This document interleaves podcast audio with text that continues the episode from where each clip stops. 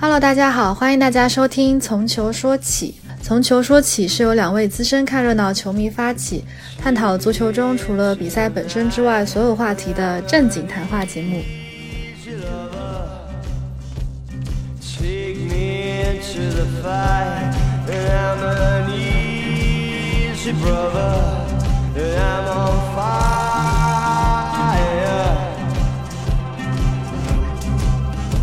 Hello，大家好，欢迎收听新一期的《从球说起》，我是阿冷来，我是笛子。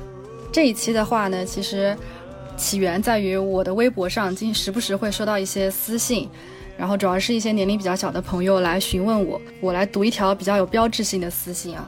他说的是：“你好，姐姐，我是一名准高三女生，因为我真的很喜欢足球，以后也渴望向这方面发展。”所以就想来问问您有关这方面的问题。您是学习什么专业的呢？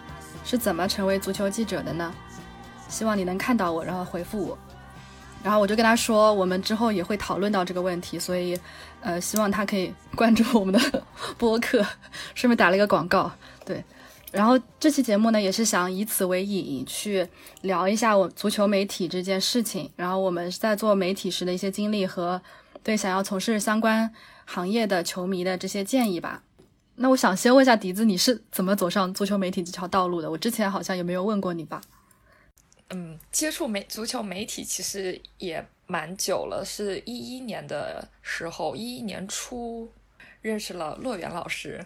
呃，那个时候的足球媒体还是主要是以文字为媒体为主，然后罗源老师就让我写当以当时的一些新闻，然后写了一篇稿件，然后他就看着就觉得啊还行，就让我一直写。一一年九月份我也出国读书，骆源老师也一直就说只要我去前方看球，无论是以什么方式，他让我自己评定，就说如果觉得这个可以写成稿件，就让我把它写成文字稿，然后就发到嗯网络平台上。就从一一年一直到现在，都是零零碎碎的在写稿，主要也是因为有陆伟老师的栽培。从他那个时候当编辑，然后到现在到了一个资深编辑，他都一直特别注重前方的稿件，他也一直坚持让文字记者去现场，他也很强调一定要描写球场内，但是转播镜头之外拍不到的这些细节，他认为这些细节是可以区分他的稿件和其他媒体的报道的主要区别。然后这个理念呢，他就从他刚开始当编辑的时候，然后一直坚持到现在。所以在欧洲前方就有了一代又一代的呃足球爱好者，成为了前方记者。然后这一这一批人里面呢，又有很多以前方记者的身份进入到了更专业的足球领域中。可以说，没有陆源老师，就没有了各个联赛的这些野生前方们。我感谢 我能，对对对，我能我能当一个前方记者，主要是要感谢洛源老师。我也要感谢洛源老师，因为他也帮助了很多嘛。然后我自己的亲身经历的话，嗯，虽然我看球大概也是跟笛子差不多，十十五六年的样子。啊我之前也只是个普通的球迷，没想到有一天我会跟足球走得这么近。转折点就是，呃，我一五年去英国读书。刚刚去的第二个月，我就看到朋友圈的一个广告，说一个体育营销公司在招人，他们的客户比如说有呃英超联赛啊，有几个俱乐部，还有一些别的，然后我就去应聘啊，因为我很想要为英超做事情嘛，然后就去应聘，经历过了呃面试啊、笔试，然后最终取得实习资格。那个那个笔试还蛮好玩的，真的就是做题目测试你对英超和足球的了解程度，比如说呃。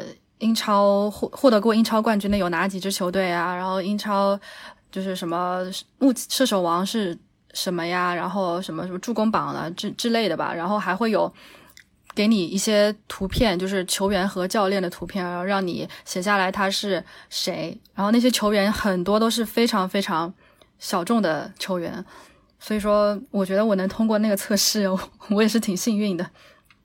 然后基本上感觉感觉像 B 站考核。对，就是真的是那种，我也第一次做这种关于足球专业程度的这种这种笔试题目，然后通过了之后，基本上每个月有两周时间会去伦敦郊区的那个 IMG 看看转播嘛，然后 IMG 就是英超信号发射的地方，它是全世界除了英超比赛现场之外信号最快的地方，所以我们就在那边通过一些大屏幕去看，呃，每场比赛，然后做相应的社交媒体内容输出。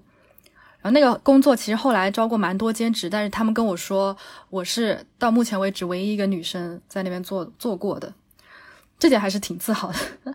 然后我。夸一下自己，并没有。然后，然后周末的话，就是在不去 IMG 的周末，我也是跟笛子一样，会去前方做，嗯，相当于传统媒体的一个兼职，主要的内容也是去现场看球啊，混合区采访。所以我的周末不是在看球，就是在看球的路上。我去了英国之后的生活就跟足球息息相关了。那，那你有你你这个这样的生活大概维持了多久？一直维持到我回国。所以是到一七年一对一七年底一八年初，那你没有觉得很累吗？就是一直每每周一直看球这种事情。对啊，这个我后面会讲，就是工作和生活的那个边界感需要区分开。这个我觉得我们后面可以详细讨论一下。好的，好的。然后很很多人问，就是说怎么才能去当足球记者？我觉得这个其实跟专业没有太大的关系。身边从事足球媒体的朋友其实挺多的，然后包括给各大俱乐部工作的。然后笛子也是很多朋友就是在从事这方面的。然后我虽然我自己研究生读的是跟媒体相关的，但是他们学各个专业的都有，包括啊什么电子、电器、机械、通信什么的。然后笛子你好像也是学某某些生化学还是生物之类的吧？我我学的东西真的和这一点关系都没有，就是这个纯粹兼职。至于怎么去当足球记者，其实抛开专业这个话题，我觉得有两个点，一个是。去找机会，如果喜欢欧洲足球，就尽量去到前方去读书，然后多关注媒体的动态，因为现在各大俱乐部都很重视中国市场，他们希望从，呃，在也是在本地去招募更多呃中国人是说中文，可以去做更多中国市场推广的工作。第二个的话就是呃学好外语，学好外语特别重要。哦，是的，呃，我首首先就是你说，呃，找机会这个，我想说，呃，其实每年到大赛，国内的各种媒体，就比如说，呃，腾讯啊、新浪啊、网易啊这种门户网站，其实是会招很多的，呃，实习生或者说是通讯员这种兼职，就是来写稿的这种，每年其实都会招。如果大家感兴趣的话，就是关注一下这方面，嗯其实机会还是蛮多的。然后学好外语真的很重要，而且不仅是英语，你喜欢哪一个球队，你就要学会这支球队所在地的语言。你喜欢德国就要学德语，喜欢法语就要学法语。不仅是为了你未来的工作需要，你想想去追星的话，你说对方的母语，这个也很重要。对，这个我深有感触，因为现在不太会说韩语嘛，所以我 跟欧巴的关系，如果我会说韩语的话，我觉得我还能再进一步。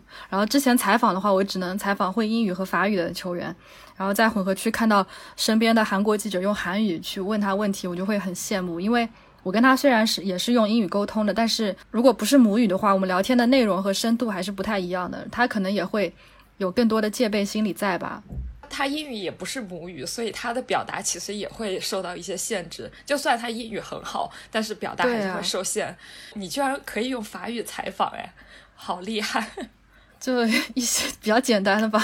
他们也知道，一个一个中国记者用法语也是挺不容易了。你们的对话可以维持几分钟？我就是会准备一些问题，然后我觉得他说完了，我就可以暂停了。就是不会继续，就是继续有深入聊天的这种，是吗？嗯，那我觉得我的法语水平还没有到那个程度。但是作为中国人，还是有在有的时候还是有优势的。就比如说采访吴磊的时候呀，这个就非常有优势。然后比如说在米兰的记者，他用中文采访呃国米的主席张康阳的时候，也是非常有优势。所以不仅是我们要努力学语言，希望中国的球员们和中国的 老板们也要加油。多来一些来欧洲，然后就可以中国记者的腰板就可以挺得更直了。对对对。然后还有一点就是，当你如果有了机会进入到球场或进入到这样的一个环境中，呃，还有一点很重要，我觉得就是要去社交，就是或者说是和别人开始聊天这一点，这这也是主动去扩宽、建立人脉资源的一种方法嘛。拿我自己来说的话，我就很不擅长于干这个，所以我觉得还是一个蛮。不称职的前方记者，因为足球还是一个很靠人脉的传统行业嘛。如果我不去拓展这些关系啊、人脉啊什么的，其实做很多事情，作为一个外国人本来已经很难了，然后你不去主动扩宽，其实是更难的。其实有些人就很擅长这种陌生人社交，如果你很擅长这个，我觉得还是蛮适合来做前方的。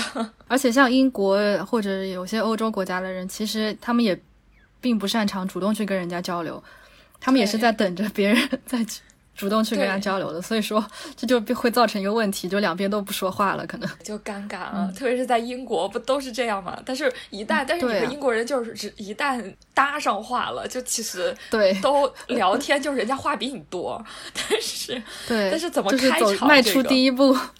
对，然后然后然后其他的一些技能，我觉得就是一些比较基础的技能，就比如说，如果你是文字记者，那你笔头功夫当然一定是要有，你要可以成文，要表达清。清楚自己想说的意思，然后如果你是摄影记者，那你的呃器材至少要有一个最基本的这些东西，然后你的相应的摄影能力啊什么的这些都要到位，呃最好还有一些后期啊剪辑的这些能力，就是一个记者需要具备的一个综合素质吧，就不需要你特别精通，但是基本上能力还是要有。然后刚才说到那个 social 这方面，其实我之前去。美国纽约看那个阿根廷打哥伦比亚的一场热身赛，然后来的全是西语记者嘛，然后我一个不会西班牙语的亚洲人，就只能默默的缩在角落里，我也不敢跟他们去打招呼。然后在混合区的时候，我看着阿根廷球员在我面前走过，我就感觉这是世界上最遥远的距离。我看着你，但是我除了欧拉，其他都不知道该说什么，我就觉得有点悲伤。然后去补了恶补了一段时间西班牙语，但现在又忘了。所以说，我觉得这个真的很重要。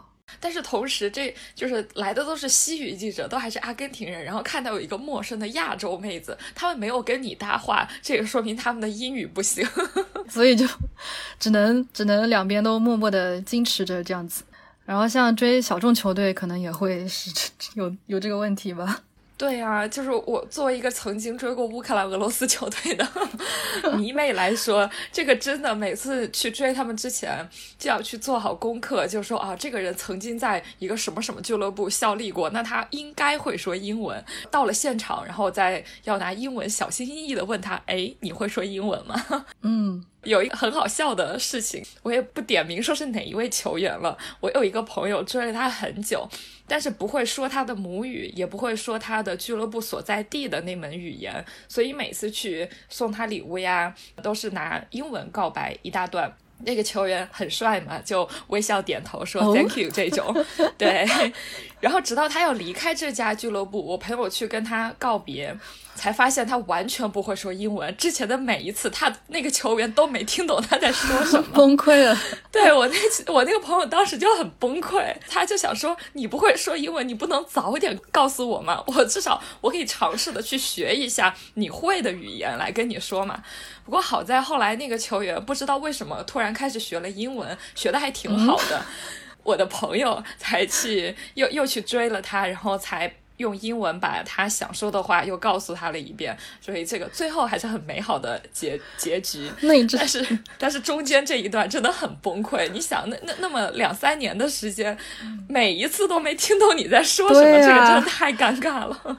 嗯，不过还好这个姑娘坚持不懈。我觉得我要是跟一个球员无法沟通的话，我可能坚持不了，就继续去追求的这个冲动。这个我就想起来。就是之前阿奎罗有个视频，就是他刚去曼城，然后一个姑娘在一个呃见面会上找他签名，然后跟他说 “I love you” 之类的嘛。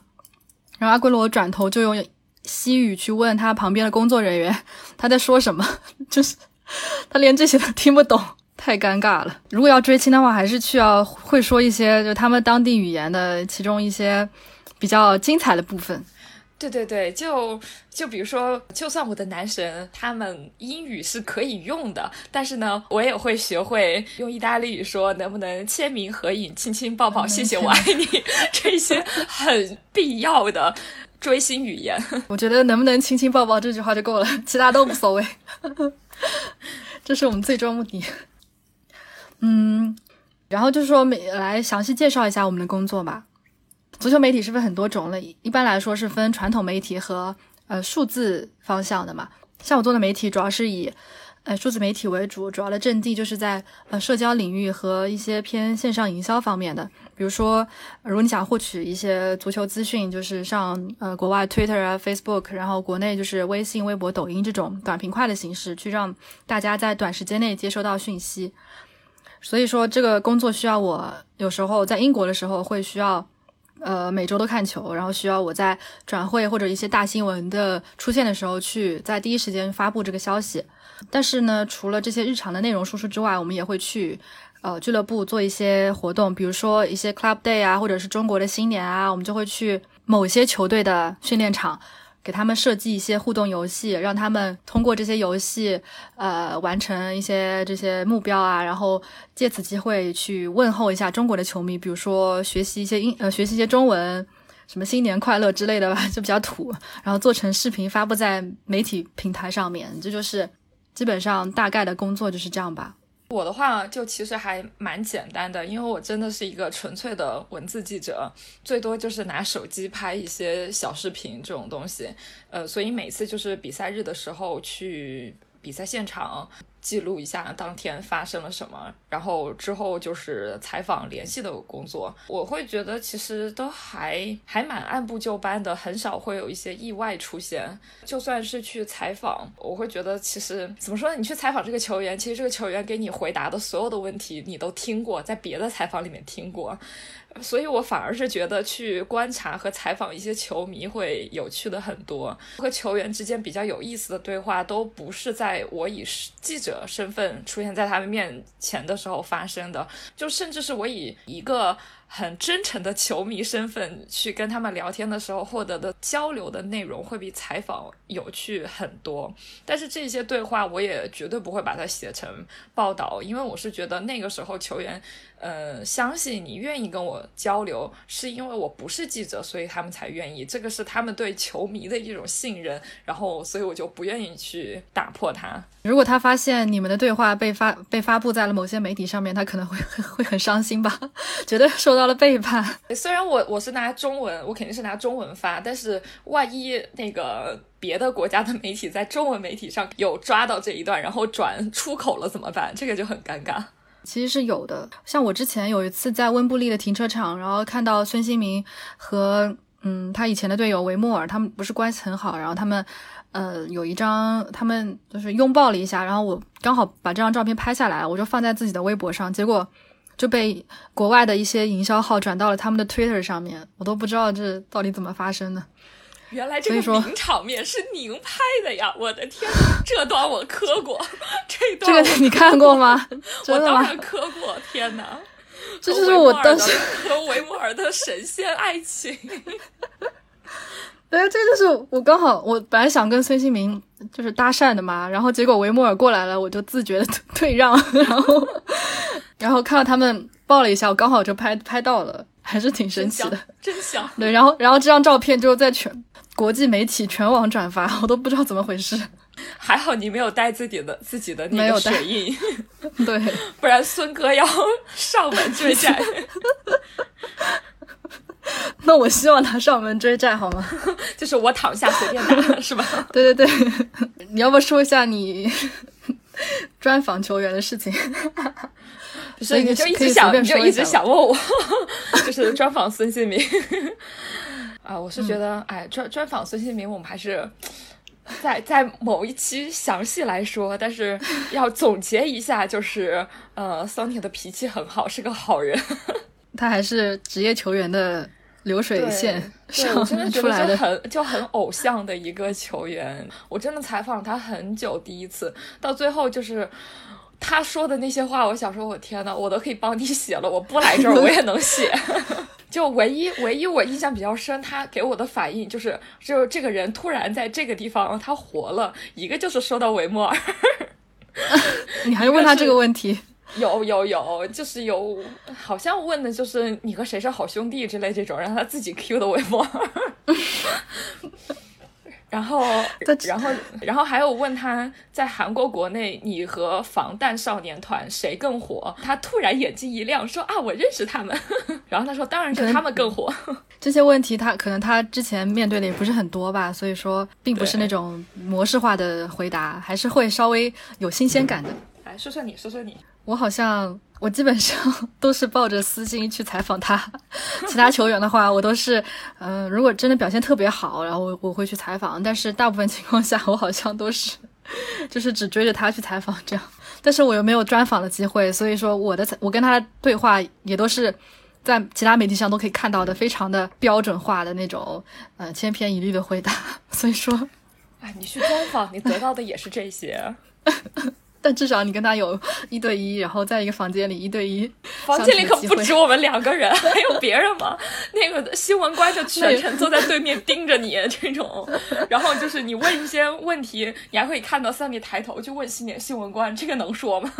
就这种，然后新闻官在那个呃说说说能说，就这种点个头，对对对，这就是一个一个偶像的养成。所以说，其实就作为记者的话，你很难。呃，以自己的私心去问他一些你自己特别想问的问题，大部分的时候还是会问一些他们希望你知道的问题。就算就算你问的问题，可能他们就说：“哎，这个问题我没听过。”但是他们也会套用一些其他的模板，然后把这个问题给看似回答了，其实又说了一堆废话。对，然后你要讲玛雅桑吗？还是我直接讲我自己的？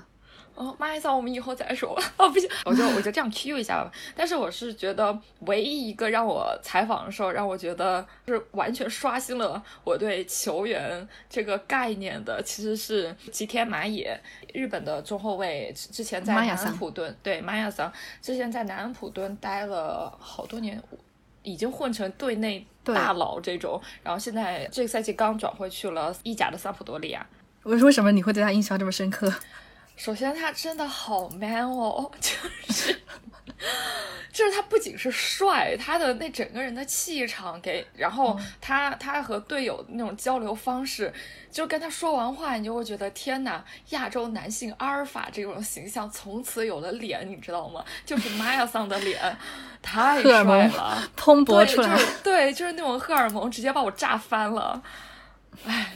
采访完，我真的是打鸡血一样给他写了好长好长，又酸又酥，但是充满真情实感的，呃，文章。然后好像还有一半儿没有发出去，然后就说留一些以后会用上，然后暂时还没有。你先给我看一下吧。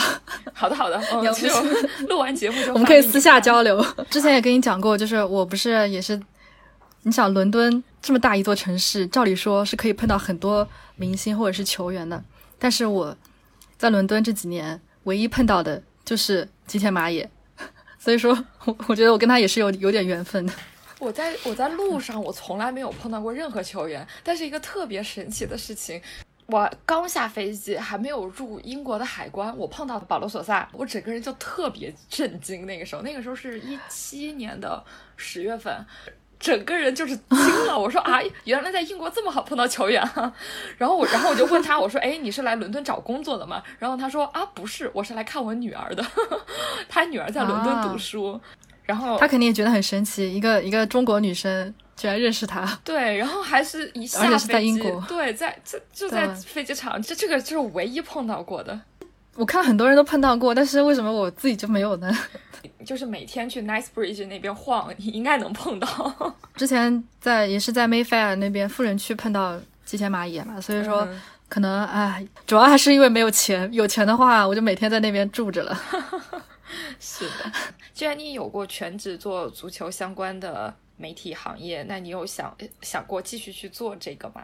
在英国的时候其实是想过，但是因为现在回国了嘛，所以说目前是嗯没有这方面打算。而且因为我是一个把工作和生活分得很开的人，就熟悉我的朋友都知道，我不喜欢我的生活里面还充斥着工作。但足球对我来说是我生活当中的一部分，我生活的部分，嗯，跟工作重合的话，我会觉得，呃，这个界限模糊了，然后久而久之我会有一种懈怠感。比如说，就像你刚才问我的说这样。每天看球累吗？其实非常累。比如说我之前为英超做社交媒体嘛，然后周末白天的时候，我们在那个屏幕前看十场球，每一场球都需要记录这个进球和进球的球员之类的。然后晚上回家，我还要听那个 Match of the Day。当时整个人的状态就是一听到英超解说的声音，我就是浑身不舒服，会有生理上的那种不适感跟排斥感。最简单的例子就是你，你再喜欢吃一样东西，你吃两三天可以，但是你一日三餐天天吃这个，你总会是厌倦的嘛。所以说，真的还挺累的。而且说出来，可能有些球迷会会想打我，就是说我有时候经常去现场看球嘛，然后因为看的太多了，我就经常在现场就发呆了。然后我就想，我怎么 我怎么又来了？我是不是来的太多了？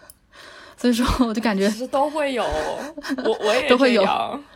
就是可能就是有些无法来现场的球迷就会 会觉得很愤怒，为什么这两个人身在福中不知福？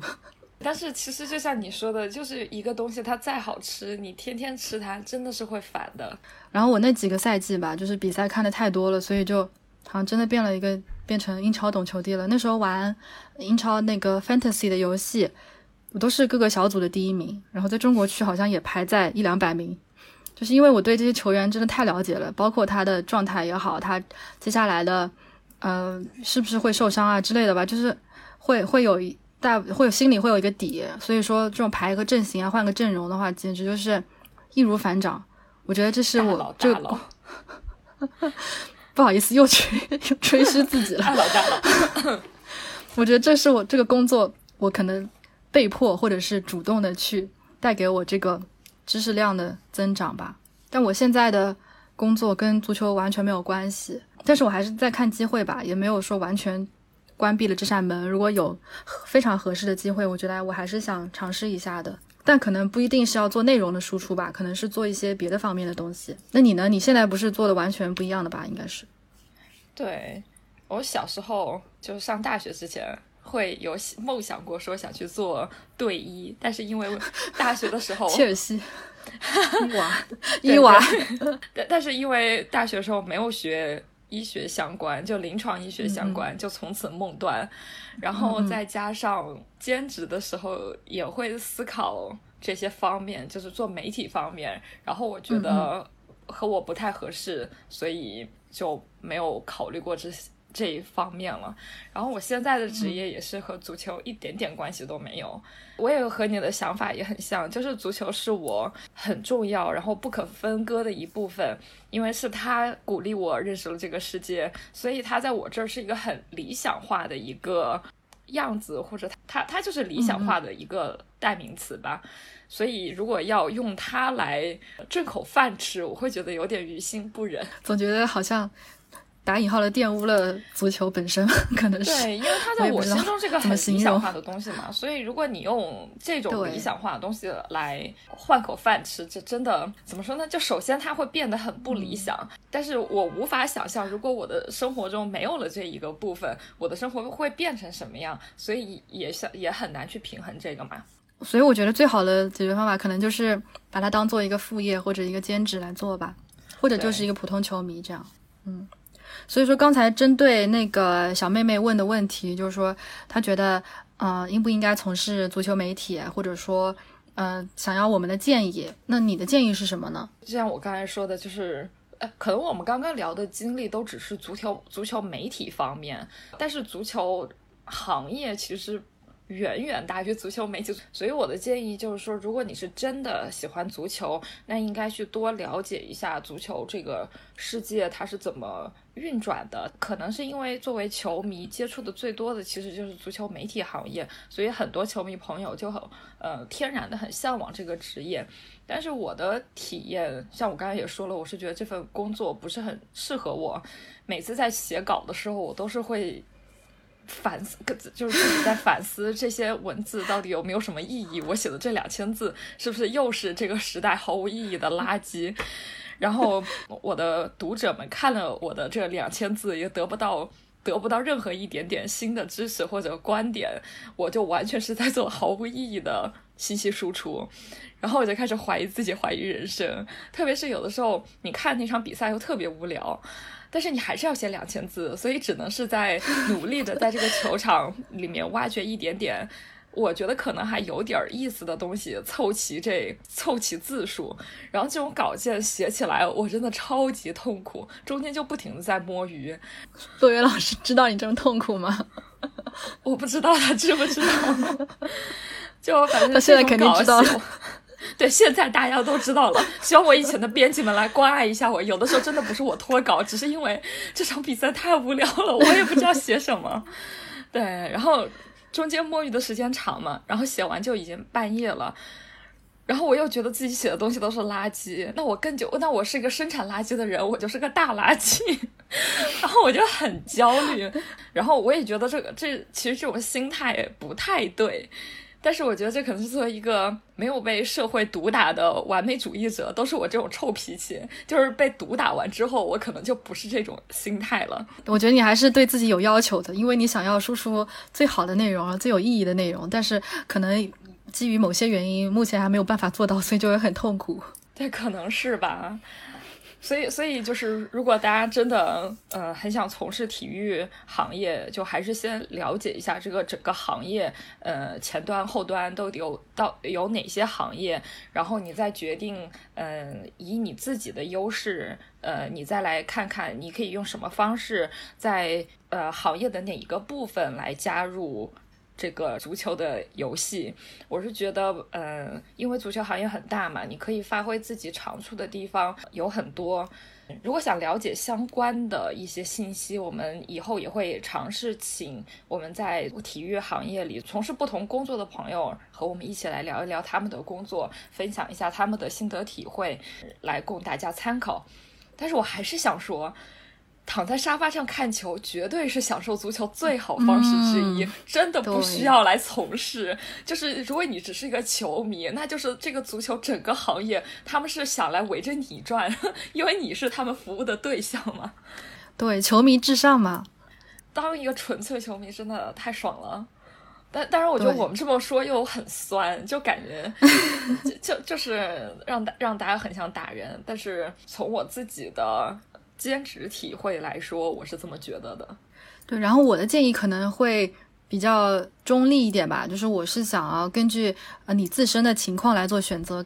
我觉得你可以尝试几年，试过了，感受过了，你才知道自己真正想要什么。不过，我觉得归根结底还是要先搞清楚足球领域的游戏规则。就像刚刚笛子说的，你要你要知道自己喜欢和适合做的。行业的类型，如果你是想要在前方接触球队和球员，并且你能承受这个几年如一日的写稿的压力，包括可能时不时会怀疑人生、怀疑自己的这种压力，那你可以尝试一下传统媒体。但是接触在前方接触球队和球员，可能只会给你一时的新鲜感，但是这个新鲜感过了之后，你要面临的就是工作上的。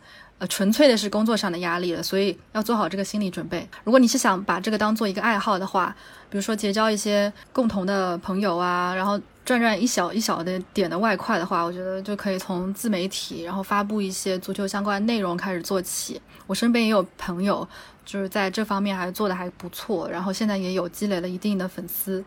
不过，如果你想赚大钱的话，做足球记者真的不是最理想的选择。天呐，这都是甚至甚至不是排名前十的选择，应该是最穷的一个选择。对呀，就是在这个行业里面有像体育经济这样是跟金钱啊、赞助商这种打交道的。所以说，如果你感兴趣的话，我们在接下来节目会邀请到从事这方面工作的人来给我们讲一下。如果你想，你如果你是一个。疯狂的球迷，但是又想赚钱的话，你该怎么办？哎，其实我还是觉得，如果你要做一个疯狂的球迷，就不要来从事这个职业。如果 就是因为你没有办法，你说通过这个东西吃饭，你又疯狂的热爱它，纯粹的热爱它，这不可能的呀！就是任何一个职业都不可能的呀。我我是个很悲观的人，我是觉得，如果你要靠这个东西吃饭，这个东西它就一定会有一些现实的桎梏啊，或者什么东西。它就肯定不再是一个理想化的东西，所以你也不可能是对它有这种 unconditional love，这不可能的，对吧？对，就是小朋友如果说喜欢足球，然后就是我的建议是先可以试试看吧。就如果你发现你你做不到，那你就就退出吧。如果你觉得你是可以靠这个来吃饭的，那你就继续做吧。就是这样，这完全是。个人的选择，但是最幸福当然还是那些纯粹的球迷啦。我觉得我这几年当纯粹的球迷当的非常的快乐，不需要考虑别的东西。我是想说，就是如果你的工作中偶尔能接触到一些和足球有关，然后作为一个球迷，你可能就会觉得很快乐。但如果让你天天做这个相关，可能也就觉得不太行了。比如说你去阿迪耐克工作，然后你的部门可能刚好就会，对对对，你的部门可能会刚好要去接触对接一下他们赞助的球队呀、球员什么的，你可能就是偶尔会有机会可以接触到。其实这样我觉得也蛮好的。对，一方面是可以去一些这种品牌方，比如说一些体育品牌，还有一方面可以去一些赛事运营的公司，就具体就不点名了。但是还有一些像奥奥组委、亚组委的，这个就可能难度高一点，但是也是一个机会。我是觉得这样和呃体育相关，但是又不是直接沉浸在足球中的这种工作，我觉得可能更适合一就是对足球有着疯狂热爱的人吧。不需要像我以前一样每天遭受足球解说的十场 球，这个毒打真的很夸张了。真的很夸张，我真的是会有生理性不适，真的太夸张了。别人可能都觉得我我在夸张，但我真的没有。我觉得我一天看个四五场球，而且每一支球队都是我的强头的情况下，我都已经觉得那个身体被透支。你你这样就是没有区别不分场场次的球，真的太吓人了。但是这就是工作啊，所以说你必须要做啊。这个并不是因为取决，并不取决于你的爱好，而取决于你的工作性质。就是有了工作的压力，就看球都不香了。但这个建议嘛，反正大家也就听听，自己去考虑，就是到底自己想要怎么做吧。这期节目就先到这里，感谢大家收听第二期的《从球说起》，我们有缘再见，拜拜。拜拜。